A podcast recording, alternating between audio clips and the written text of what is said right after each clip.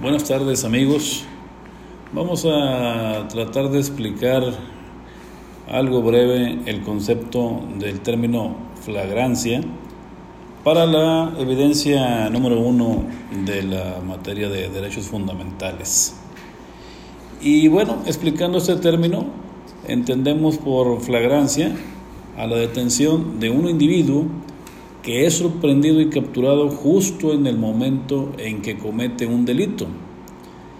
Este término, flagrancia, es una palabra que se deriva del latín flagrans, que indica aquello que está ocurriendo justo ahora, que resplandece. Es una palabra que en el campo jurídico se emplea para indicar aquello que relaciona un hecho irregular y un delincuente. Es decir, es el acto a través del cual se puede detener a una persona justo cuando comete un delito sin necesidad de una orden judicial. La flagrancia es considerada un tipo de evidencia, ya que el hecho irregular ha sido observado y presenciado por una o más personas, que por lo general actúan rápidamente a fin de capturar o detener al delincuente para entregarlo a los cuerpos policiales. Por lo tanto, la flagrancia hace referencia a la detención en sí, más que al delito efectuado. Ahora bien, se puede hablar de flagrancia cuando se presenta alguna de estas circunstancias.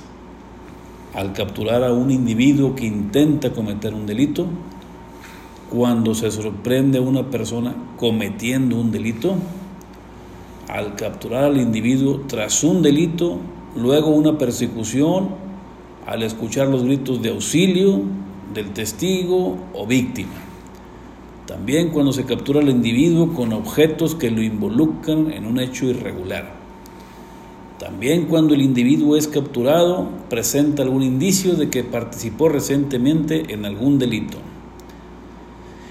En estos casos, tanto los agentes de la policía como los testigos pueden capturar al individuo que acaba de infringir la ley con la finalidad de que se realice una investigación correspondiente por los hechos. Los procesos de los casos de fragancia suelen ser muy rápidos y sencillos. Generalmente el juez responde del caso de flagrancia, realiza una audiencia a la cual la víctima tiene derecho de asistir, escuchar y declarar. Una vez esclarecido el asunto, el juez será el responsable de dictar libertad o detención al imputado.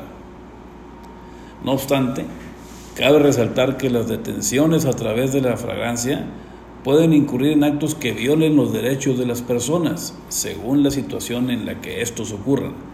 De ahí que es necesario estar muy seguro de lo que sucede, qué es lo que sucede para luego actuar según corresponda.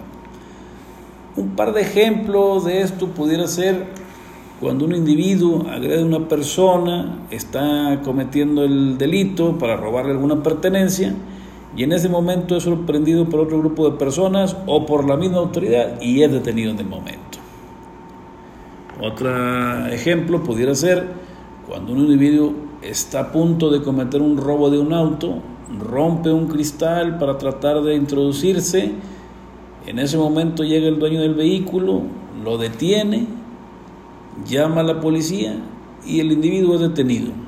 Y aún que no se consumó el robo del vehículo, sí causó daños al mismo y por esto podrá ser juzgado, juzgado perdón, por este delito y lo que le resulte.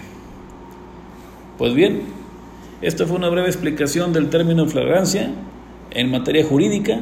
Espero les haya servido. Muy buenas noches y hasta la próxima.